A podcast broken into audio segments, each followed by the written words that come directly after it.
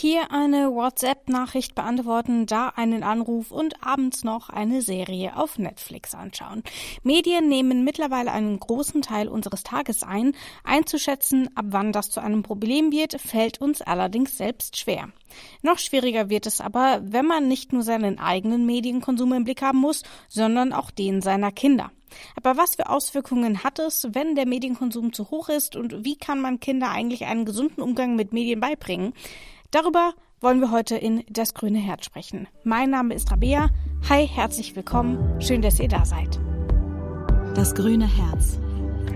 Der AOK Plus Podcast.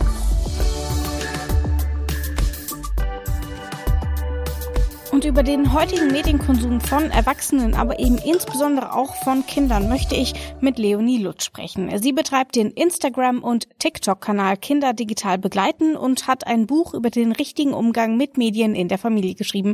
Hallo Leonie, schön, dass du Zeit hast. Hallo, schön, dass ich da sein darf. Leonie, wie geht denn so ein gesunder Umgang mit Medien eigentlich? Also man kennt es ja irgendwie, man sitzt noch vorm Fernseher, lässt sich irgendeine Serie äh, damit berieseln und scrollt so ein bisschen auf Instagram oder Twitter. Ich kann mir vorstellen, das ist kein gesunder Umgang. Aber wie geht's denn dann richtig? Ja, eben, dass wir quasi genau das versuchen zu vermeiden ähm, und uns nicht von morgens bis abends nur berieseln lassen und konsumieren, ähm, dass wir aber auch, das ist gerade jetzt in diesen Zeiten besonders wichtig, ähm, erkennen, ähm, was sind Falschnachrichten, ähm, was ist richtig. Ähm, das ist gerade ganz besonders wichtig und gehört auch zu einem gesunden Umgang dazu, dass wir die Dinge, die wir sehen, hinterfragen. Mhm. Und das, was ich eben beschrieben habe, das ist ja nicht nur ungesund, äh, sondern kann auch gefährlich oder sogar risikoreich sein. Was sind denn die konkreten Auswirkungen, wenn man zu viel Zeit mit Medien verbringt? Also mir fällt ja zum Beispiel Doomscrolling ein, aber was gibt's denn noch?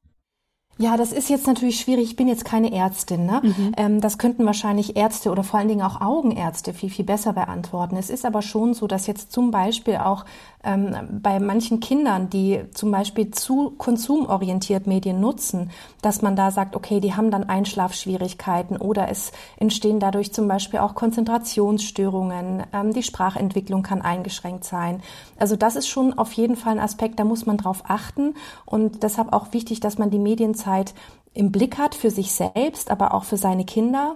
Ähm, wichtig und am Herzen liegt mir da dann aber auch zu sagen, wir dürfen nicht immer nur auf Bildschirmzeit gucken generell, sondern eben auch darauf, was wird eigentlich genutzt.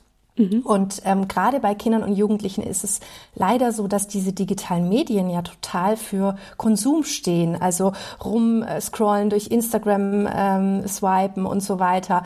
Ähm, aber schöner wäre es natürlich, wenn wir genau wissen, Mensch, welche Apps sind denn eigentlich toll für unsere Kinder und Jugendlichen? Und wo nehmen sie vielleicht auch noch was mit? Und wo ist es dann vielleicht gar nicht so tragisch, dass wir hier gerade eine Medienzeit haben oder aber eben auch Apps, die quasi eine Medienzeit mit einem, ich sag jetzt mal, Spaziergang in der Natur oder so verbinden. Also das gibt's alles. Und das fände ich quasi fast noch ein bisschen wichtiger als ähm, jetzt per se alles zu verteufeln, dass man sagt, okay, die Digitalisierung, die geht nicht mehr weg.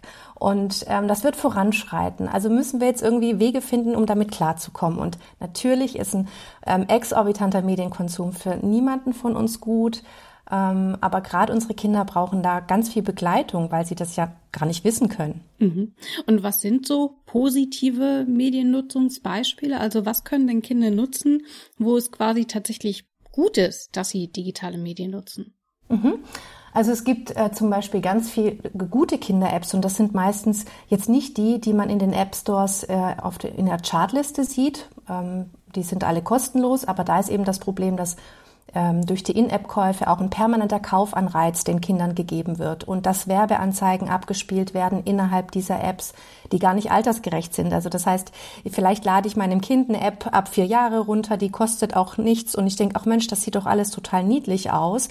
Und dann ähm, ploppen aber alle paar Sekunden Werbe Banner und ähm, Anzeigen auf, mhm. ähm, die gar nicht altersgerecht sind und irgendein Spiel zeigen, das erst ab 18 ist.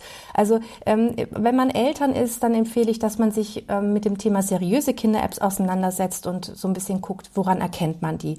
Ähm, dass es eben keine In-App-Käufe gibt, dass es vielleicht auch keine Chat-Funktion gibt, dass man vielleicht lieber ein, zwei, drei Euro investiert und sagt, okay, dann hat man ein schönes werbefreies Angebot. Ähm, da gibt's ganz tolle Kinder-Apps auch von Berliner Start-ups, wo Kinder eben, ja, also auch ins Machen kommen. Es gibt zum Beispiel eine App, ähm, die heißt Fiete Kinderzoo. Da bastelt das Kind zu Hause ein Zootier, also alles haptisch ne, und mit Schere und Papier und so und malen. Und dann fotografieren die Eltern dieses Zootier und das wird dann in diese App transformiert und dann kann man innerhalb der App quasi einen eigenen Zoo basteln. Also solche Dinge gibt's ganz toll, wo man quasi das echte Leben mit dem digitalen Leben vermischt und Kindern dadurch ganz automatisch lehrt, hey, ähm, das ist dieses Gerät ist nicht nur dafür da, um zu spielen oder Netflix zu gucken, sondern du kannst das auch als Werkzeug nutzen. Und unterscheidet sich das innerhalb der Altersgruppen? Das eben als Beispiel äh, das vierjährige Kind genannt. Ähm, also ab wann ist denn so ein Medienkonsum über digitale Medien überhaupt sinnvoll oder wo ist es vielleicht auch problematisch? Tja, also das ist ganz schwierig ähm, verlässlich zu beantworten. Ich, also ich kann jetzt nur wirklich meine persönliche Meinung sagen. Ich finde nicht, dass Kinder unter ein, zwei Jahren digitale Medien benötigen. Mhm. Da kann man dann zum Beispiel, wenn die zwei Jahre alt sind, mit Hörmedien einstarten. Ja, das, das ist meines, meines Erachtens ähm, absolut ausreichend. Aber ist natürlich auch so, dass die, schon die ganz Kleinen sehen natürlich die Geräte der Eltern dann können die gerade so laufen, dann äh, berühren sie diese Geräte, die sehen, ah, okay, wenn ich da drauf wische, dann passiert irgendwie was, auf meine Interaktion folgt eine Reaktion, also sie lernen sehr, sehr schnell und deshalb sind die Geräte natürlich sehr früh schon interessant und da kann man dann nachgeben sagen, ja, okay, dann darfst du jetzt mal, ähm, weiß ich nicht, 20 Minuten Pepper Woods oder Feuerwehrmann Sam gucken, ähm, aber eben, dass man quasi dann in dem Moment, wo das Kind damit einstarten darf, direkt auch Regeln auflegt. Ne? Mhm. Regeln bedeuten für Kinder in allen Lebensbereichen äh, Sicherheit und geben also einen konkreten Rahmen vor. Und ähm, das würde ich sofort dann quasi ja, auch um perspektivisch die Mediennutzung gut begleiten zu können, würde ich direkt quasi mit Regeln arbeiten. Sagen, okay, zur Regel gehört, wir schauen nur eine Folge, also zum Beispiel 20 Minuten. Und ich erkläre dir aber auch, ähm, wie du, was du tun kannst, wenn du dich mit dem, was du da gerade siehst, nicht wohlfühlst. Also da geht's um äh, eine erste Gerätekompetenz und die können auch schon drei- oder vierjährige, also den Home-Button zum Beispiel als Notfallknopf zu benutzen, mhm. wenn sie was Aufregendes sehen was sie vielleicht gar nicht irgendwie gerade verkraften oder dass man ihnen erklärt, dass das X für schließen steht und ihnen sagt, das ist so kannst du stoppen und so weiter. Ne? So einfach rudimentäre Basics quasi schon ganz am Anfang mitgeben. Dann lass uns doch mal ein bisschen auch auf die heutige Jugend schauen, denn wenn wir mhm. uns mal ähm, zumindest die Gym-Studie aus dem Jahr 2016, also sie ist schon ein bisschen älter, aber ich glaube, der Trend stimmt, wenn wir uns die mal anschauen, dann zeigt sich, dass 95 Prozent der Jugendlichen zwischen 12 und 19 ein eigenes Smartphone haben, 74 Prozent ein PC oder Laptop und 30 Prozent ein Tablet. Nun sind es ja aber vielleicht auch die Kinder, die vor zwölf bis zwanzig Jahren ähm, noch gar nicht so krass mit Medien in Kontakt gekommen sind, als sie kleiner waren, wie es vielleicht in der heutigen Kindergeneration der Fall ist.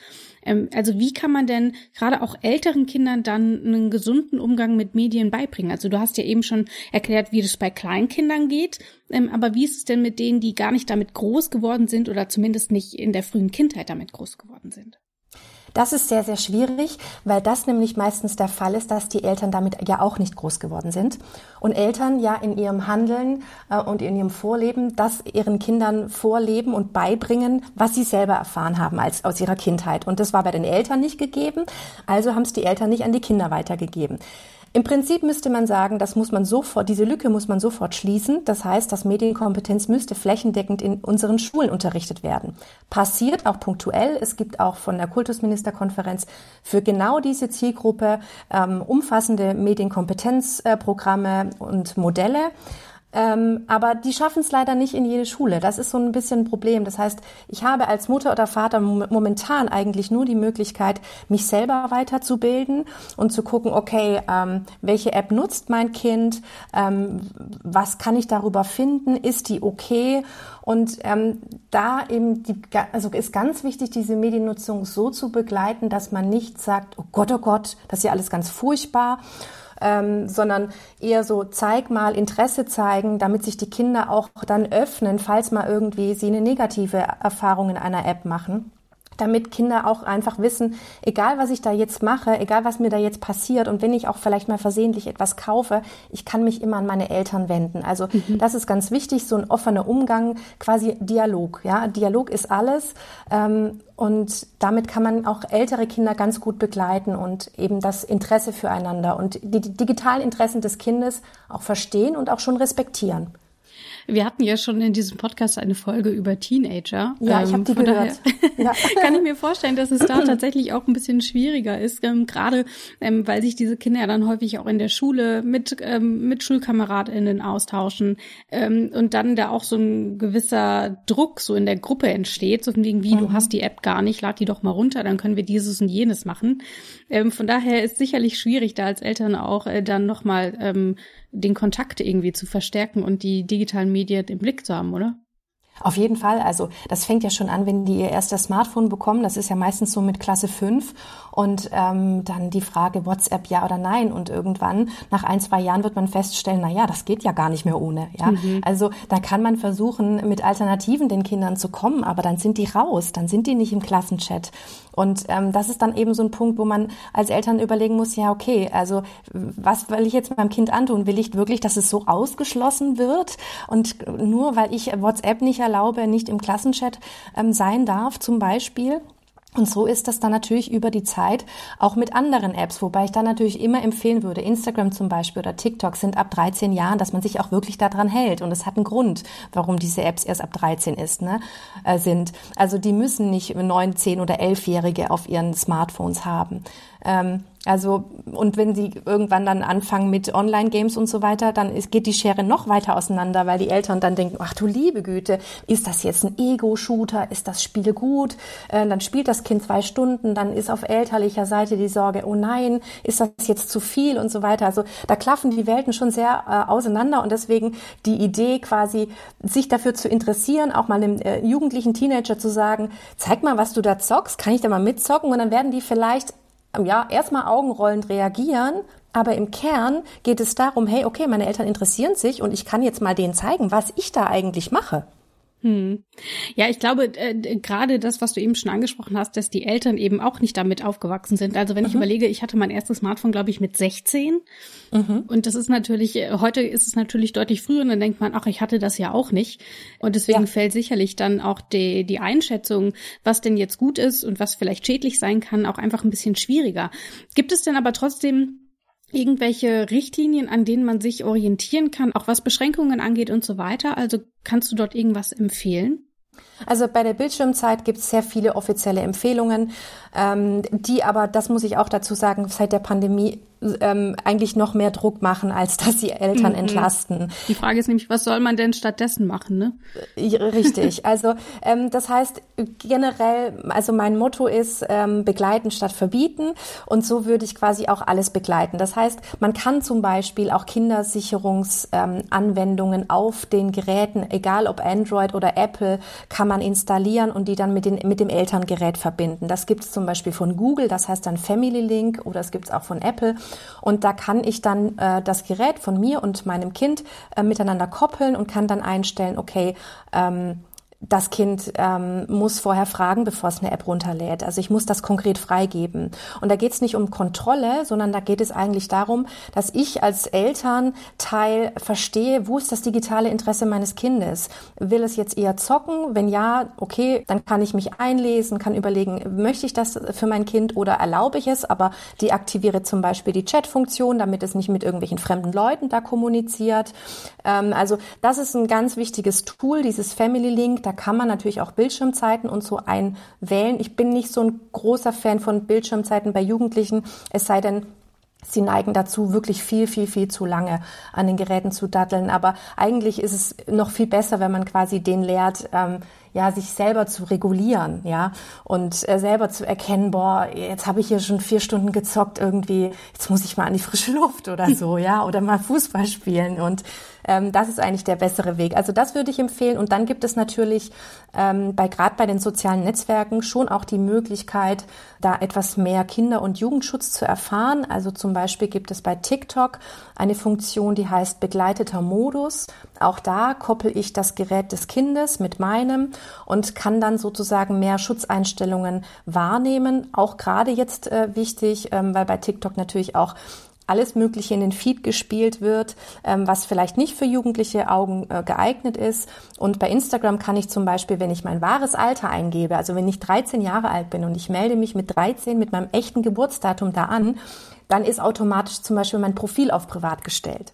Mhm. Das ist Sehr so eine, ähm, das ist so eine gute Geschichte und auch generell bei den Profilen ähm, empfehle ich Eltern immer, dass sie darauf achten, dass nicht nur die Profile privat sind, sondern dass man auch aus dem Nutzernamen nicht herauslesen kann, wie heißt das Kind, wo wohnt es oder wie alt ist es. Also ein Negativbeispiel wäre jetzt, das Kind nennt sich Leonie Lutz äh, 13 Köln dann äh, können Fremde einfach sofort sehen, die heißt Leonie, mit Nachnamen heißt sie Lutz, sie ist 13 und sie kommt aus Köln. Also mhm. das würde ich da lieber dann so, ja, kryptische Namen oder sowas verwenden. Das ist nämlich auch dann besser, weil äh, wenn das Profil irgendwann mal öffentlich ist, kann man es über Google finden.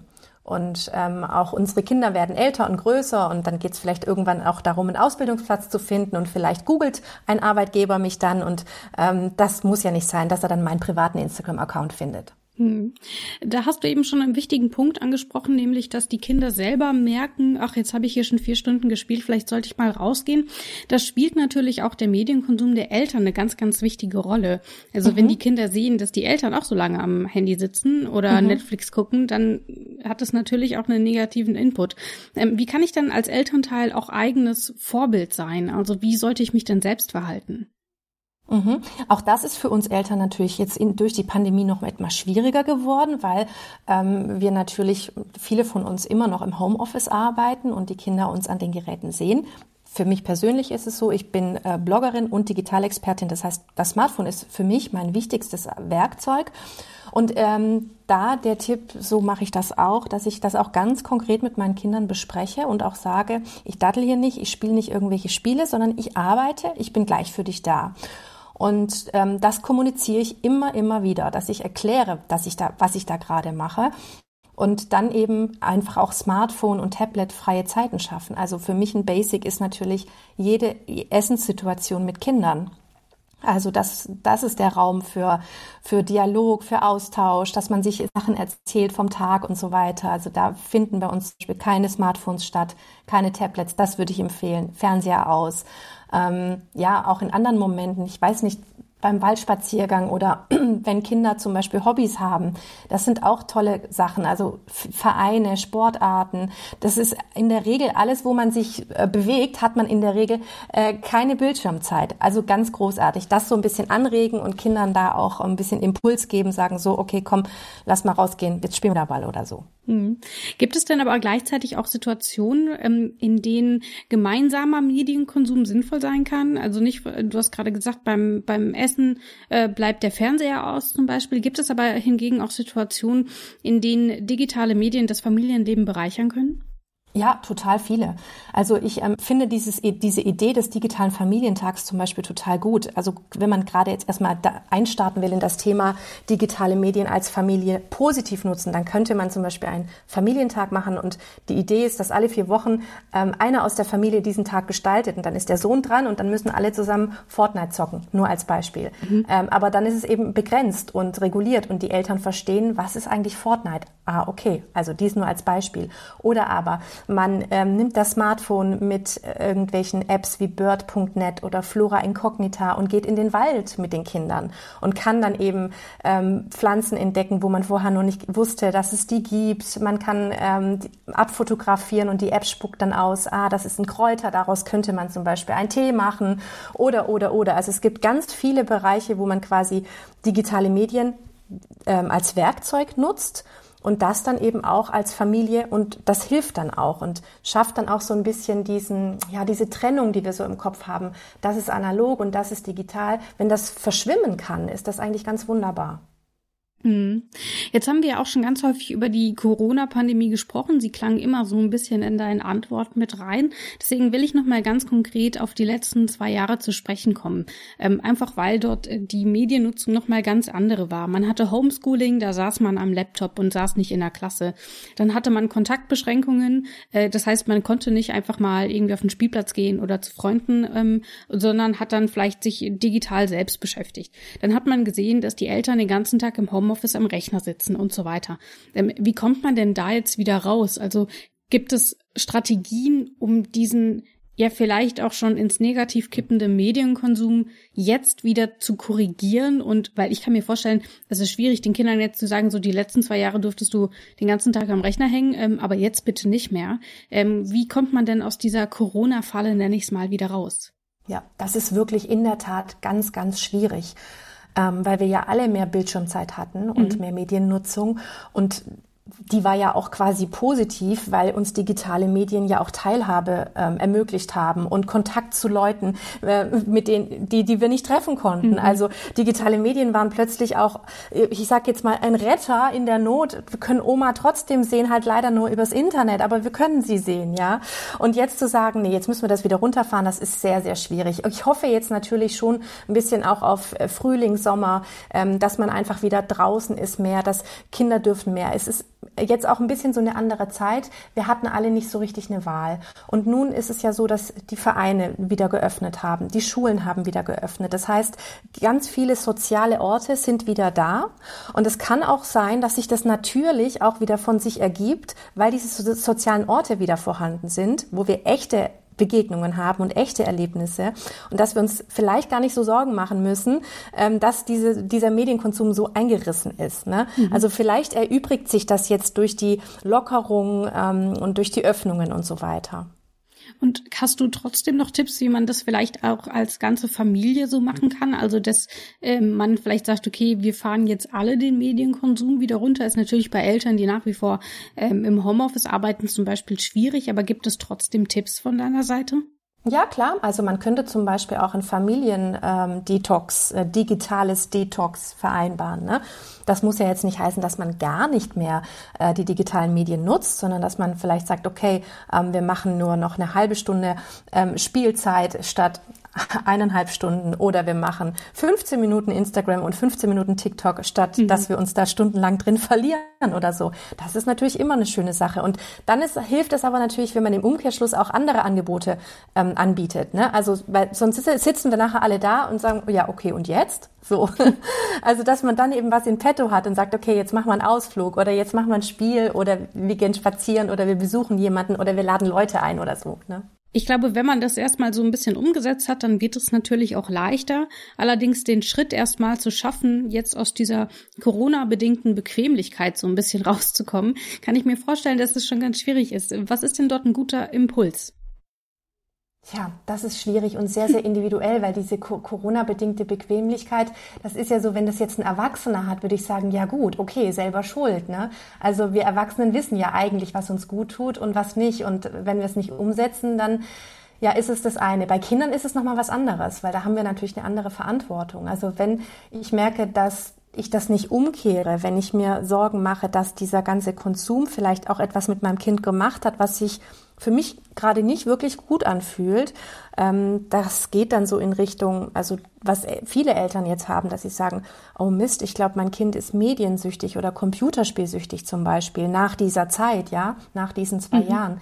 Dann würde ich auf jeden Fall äh, sofort ins Gespräch gehen, entweder mit dem Kinderarzt oder aber auch mit der Krankenkasse, weil da gibt's ja ganz tolle äh, begleitende äh, Präventionsprogramme. Das kann man machen und da muss man sich auch nicht irgendwie äh, komisch mitfühlen, weil es geht, glaube ich, ganz vielen Familien gerade so, dass sie nicht so richtig wissen, hm, ist das ne, noch in Ordnung, ähm, die Mediennutzung meines Kindes äh, und wie komme ich da jetzt wieder raus? Mhm. Dann möchte ich dich zum Schluss fragen, gibt es denn eine Faustregel oder was ist denn dein allerliebster Tipp oder Hinweis oder dann, weiß ich nicht, dein, dein Motto, wenn es um digitale Medien geht, auch gerade bei Kindern und Jugendlichen? Ja, also im Prinzip habe ich schon gesagt, das ist begleiten statt verbieten.